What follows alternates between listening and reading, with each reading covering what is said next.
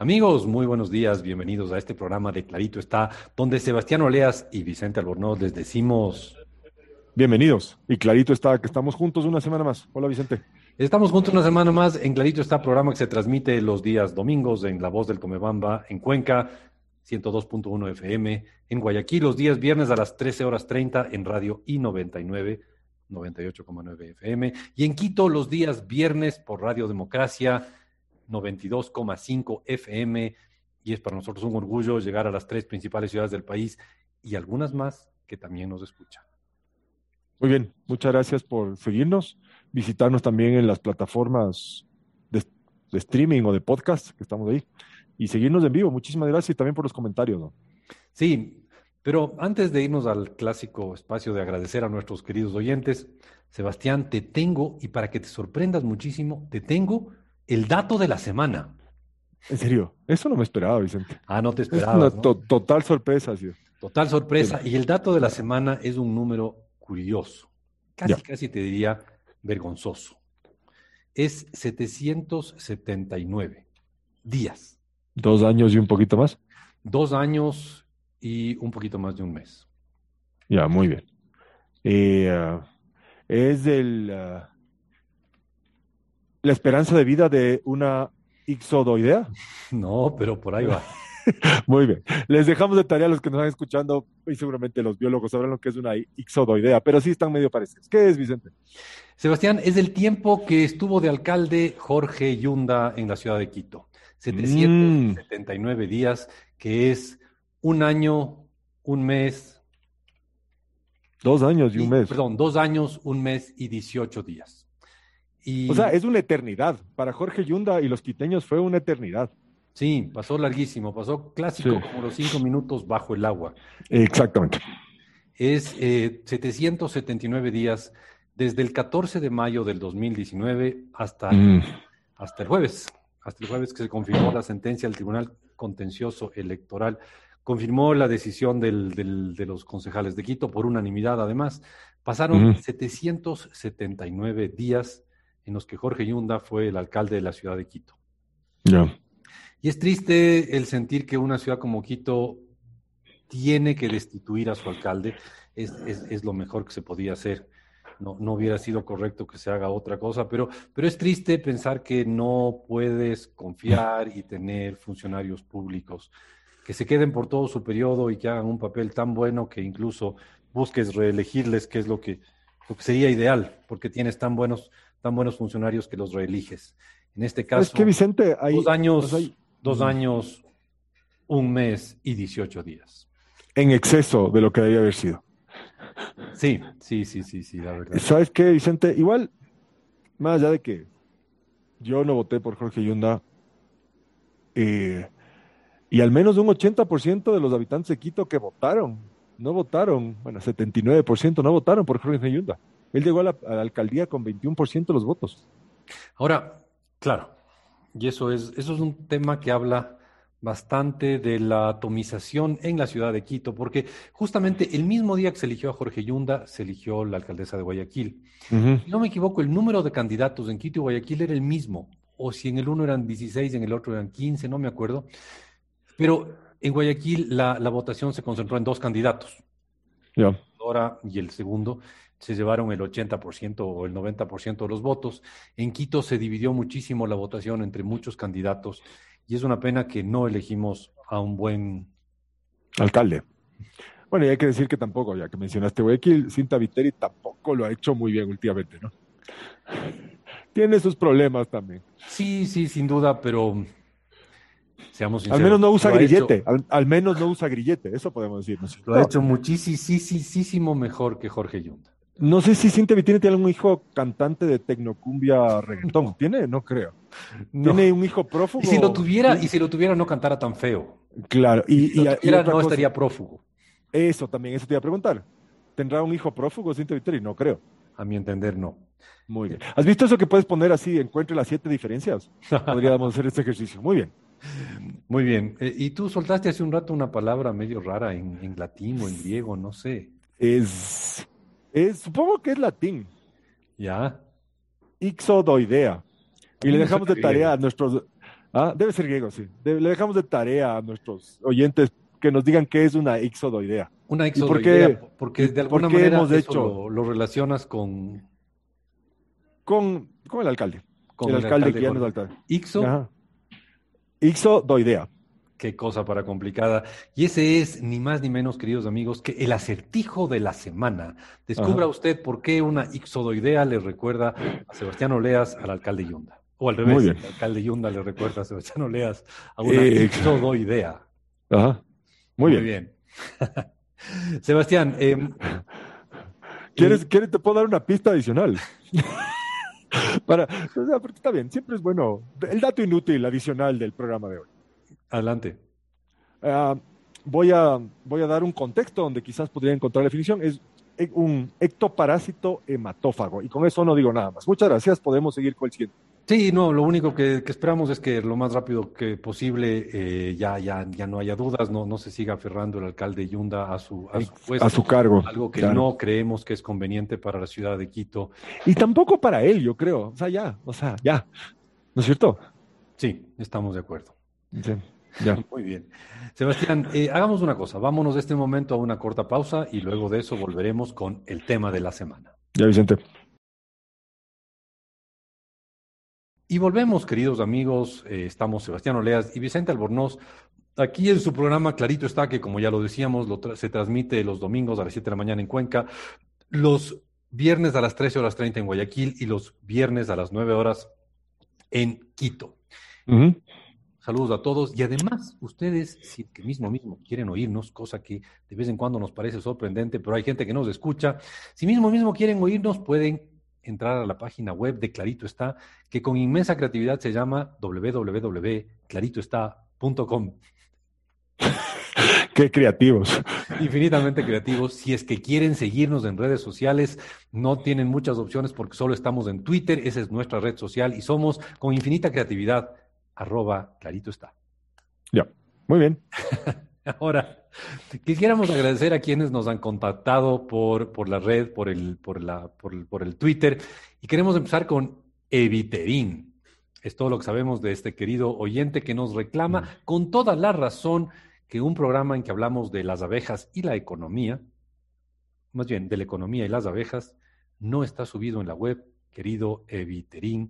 Lo vamos a hacer en máximo hasta el día lunes estará subido este programa que usted está oyendo en este momento y el programa de las abejas. Mil disculpas por no haber subido antes. Exactamente.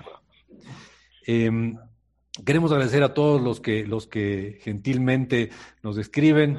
Eh, nos escribe Alfredo Pete, que nos dice que le estamos acompañando mientras viaja por la carretera. Alfredo, que tenga, ojalá, si está, si está viajando, que tenga un viaje y un, un buen viaje. eh, seguro. Y que llegue bien a su destino y que después pueda regresar de vuelta a donde tenga que ir.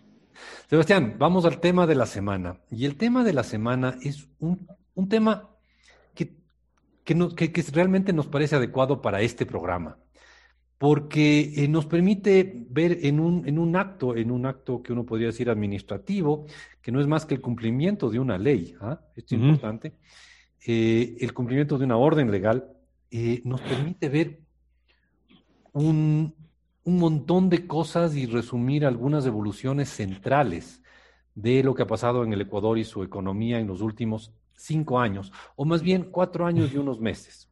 ¿Puedo, ¿Puedo contextualizar lo que estoy diciendo? Por O favor. sea, ¿Cómo será que un aburrido acto eh, administrativo Cumplimiento de un, un- de una norma de una norma legal, eh, de, de- perdón, de, de- una, de una disposición eh, eh, transitoria en una norma legal.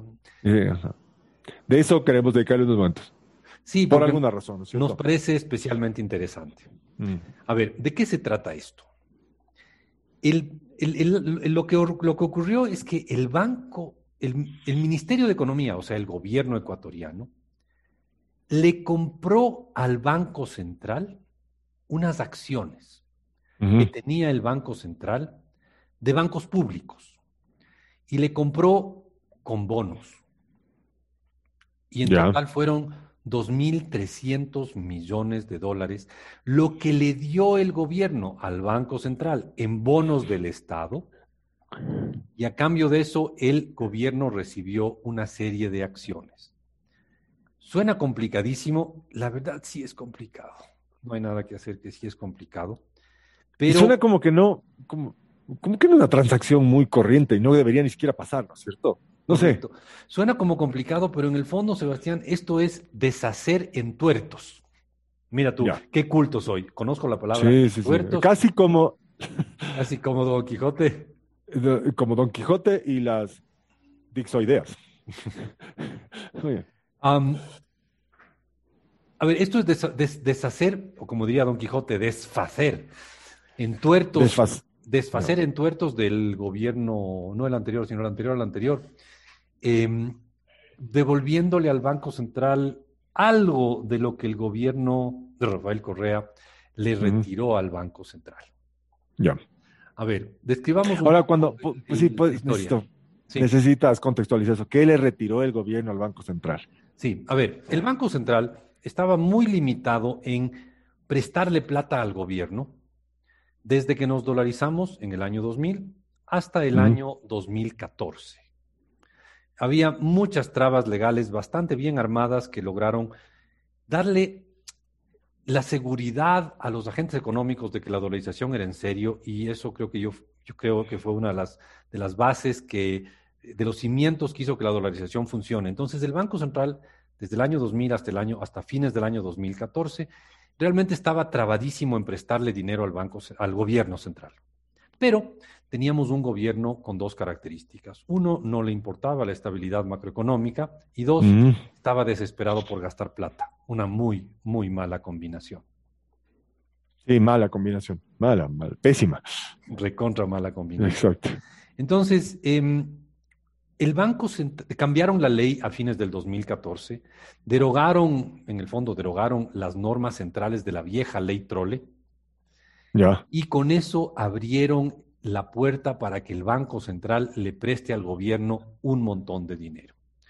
Y el Banco Central le prestó al gobierno alrededor de 6 mil, casi 7 mil millones de dólares, le prestó el Banco Central al gobierno del Ecuador. Eh, no me suena, es que eso no me suena, o sea, no, está bien, el Banco Central no está para eso, ¿o sí? A ver, el Banco Central en ningún país del mundo está para eso. Ya, muy un país dolarizado. Menos. Es demencial que un banco central, ¿por qué? Y, la pregunta es ¿por qué? Pues porque el, Banco Central, cuando le presta al gobierno en un país dolarizado, lo que está haciendo es debilitar los mm. respaldos que tiene para cubrir los, los respaldos que tiene para proteger la dolarización. ¿Ya? Entonces, no es absurdo el nombre que se le dio a la ley de defensa a la dolarización. Em, perdón, te, voy a dar el dato exacto, pero ¿por qué, porque esta ley prohíbe que el Banco Central le preste dinero al gobierno y vuelve a introducir mecanismos similares a los que hubo en la ley vigente del año 2000 al año 2014. Ya. Entonces, lo, lo, grave es lo que pasó en el Banco Central, básicamente entre fines del año 2014 y mayo del año 2017. Anótese que el 24 del año, del 24 de mayo de 2017 terminó el gobierno de Rafael Correa.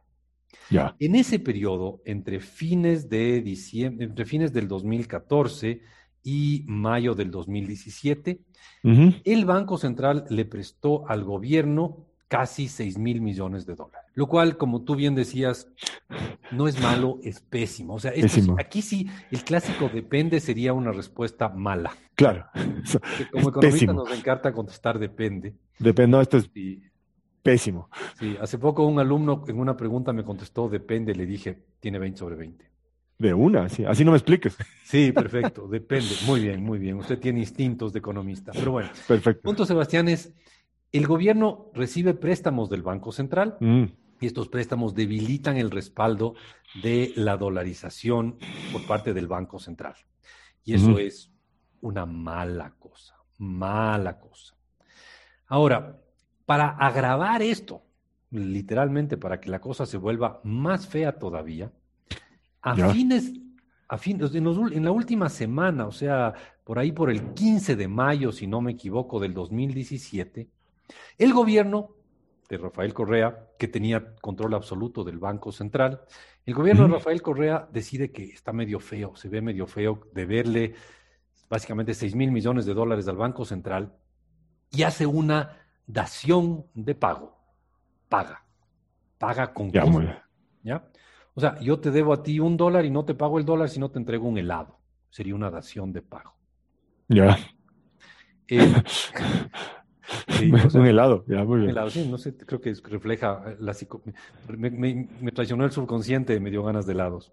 De helado, muy bien. Yo te debo un dólar, no te doy un dólar, sino te doy un, helado y tú me dices, ok, está pagado. Si nos ponemos de acuerdo, eh, no hay problema. Tú dices, la deuda está saldada y yo me voy contento, te, te di un helado. Y Con mi helado.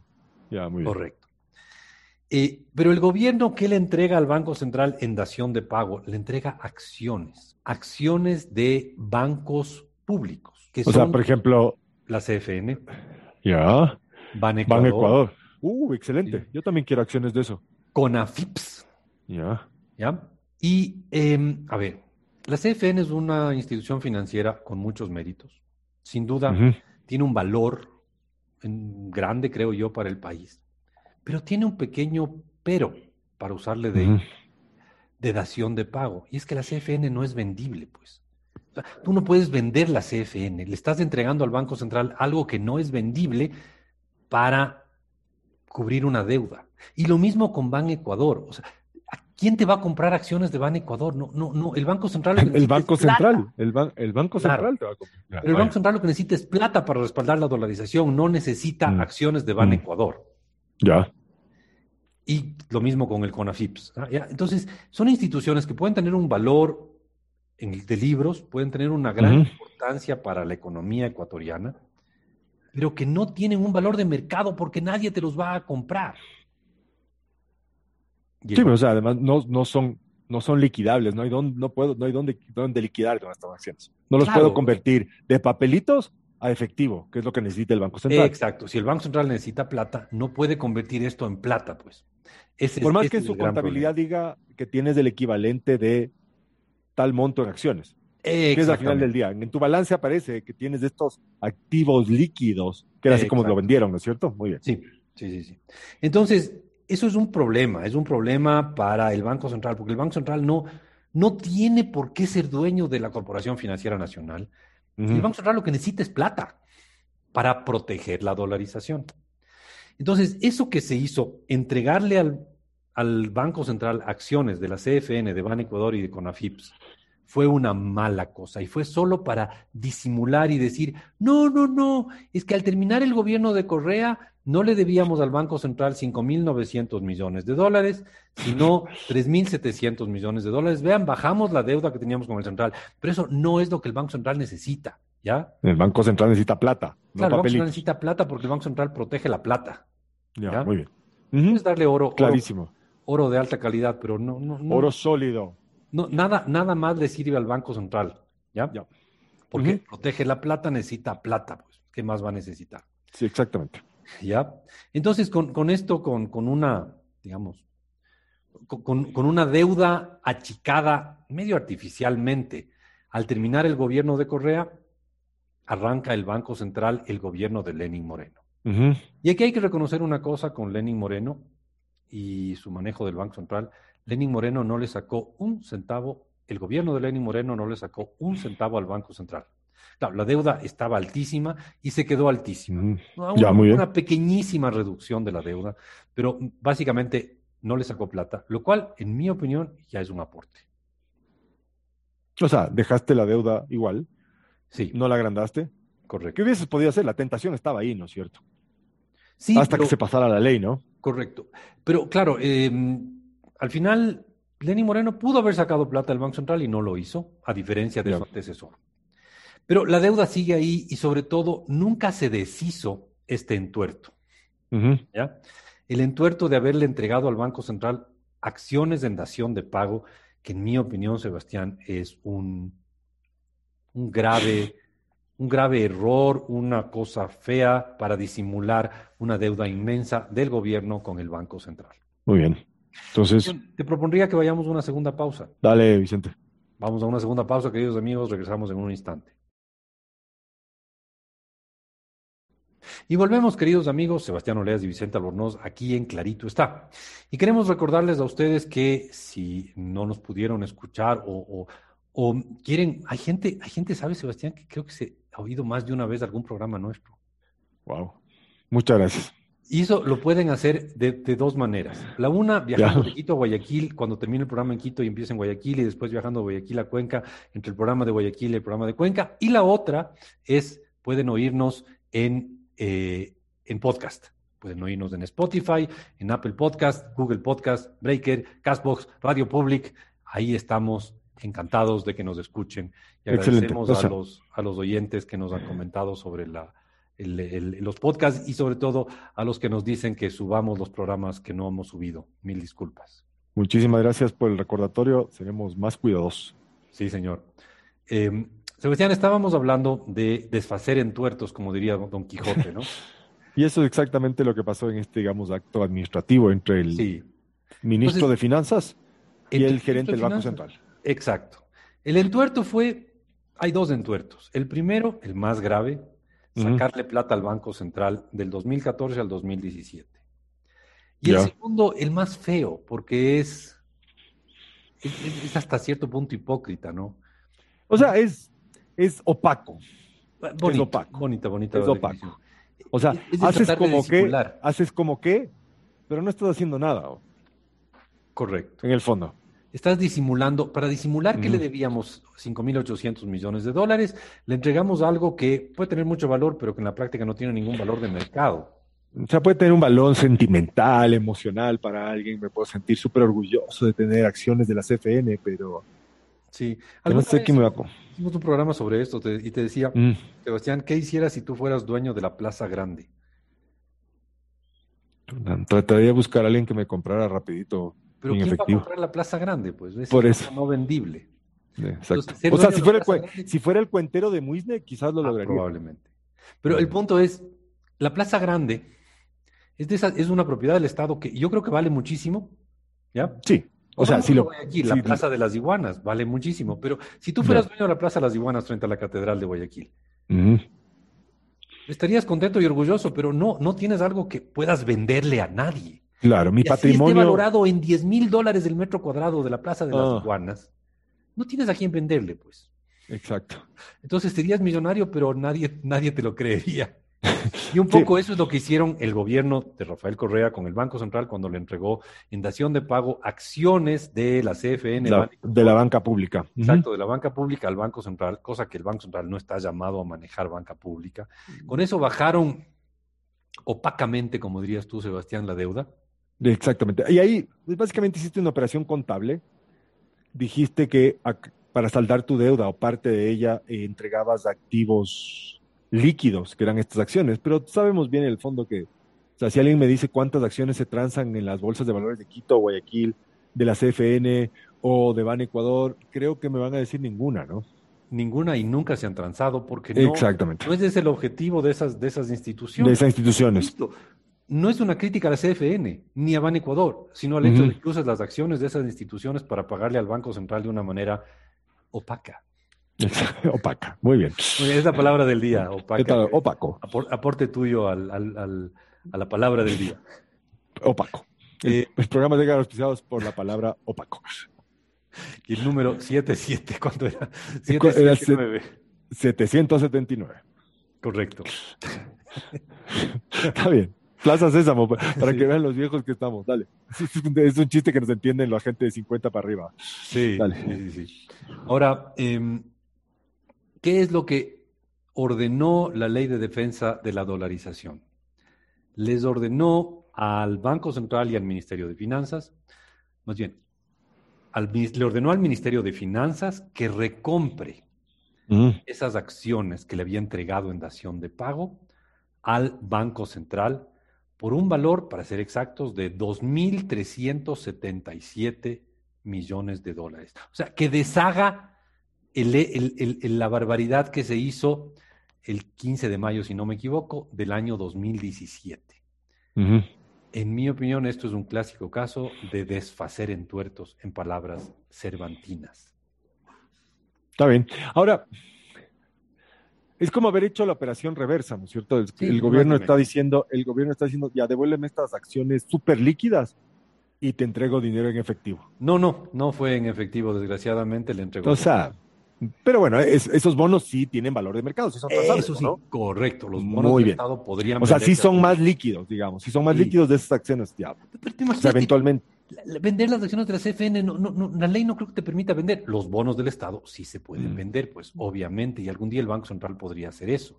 Y los bonos del Estado, claro, ahorita empieza a sincerarse las cuentas y la deuda pública del gobierno, la deuda interna del Ah. gobierno, de un plumazo creció en 2.377,6. Pero eso refleja la realidad, Sebastián. El dato que teníamos hasta la semana pasada no reflejaba la realidad, porque no estaba reconociendo una, una operación que, que debía deshacerse, Ya. desfacerse, como diría. Desfacerse, estamos Sí. obsesionados con el Quijote. Es que Don Quijote dice desfacer en tuertos. Desfacer. Ya, vamos. ¿ya? Entonces ya se deshizo esa, esa desagradable operación y el Banco Central ahora tiene bonos del Estado que no es que valgan muchísimo, porque el Estado ecuatoriano no, Mm. va- valen muchísimo más que las acciones que tenía antes. De acuerdo. O sea, muy bien. Entonces, por eso dijimos, arrancamos el segmento anterior diciendo, vamos a discutir un, un simple acto administrativo, pero que tiene, creo que tiene profundas implicaciones para el tema de institucionalidad. Es un símbolo importante, digamos. Bien, bien, muy bien. Rompe Es con un tema de institución, es un tema de institucionalidad. O sea, ¿sabes qué? Vamos a cumplir la ley, vamos a cumplir lo que dice la norma, vamos a deshacer esto que no estaba bien hecho, si bien no somos responsables de esto, pero lo vamos a deshacer y eventualmente esto, el, el Banco Central tendrá en su balance más activos que efectivamente puede vender si quiere, si necesita liquidez, digamos. Correcto. Muy bien. Me parece, me parece que con eso es un, un- un buen, un buen cierre de este programa. Eh, es, es una, es una mejora en la calidad institucional. Correcto. Que creo que le hace falta, creo que le hace falta. No, pues algo muy necesario. Sebastián, ha Sí. sido un gusto, un gusto estar contigo el día de hoy. Igualmente, Vicente. Eh, un Sí. abrazo a ti y a todos nuestros oyentes. Igualmente, Vicente. síganos, no se olviden www.claritoestá.com. Muchísimas gracias por escucharnos y nos vemos la próxima semana. Chao.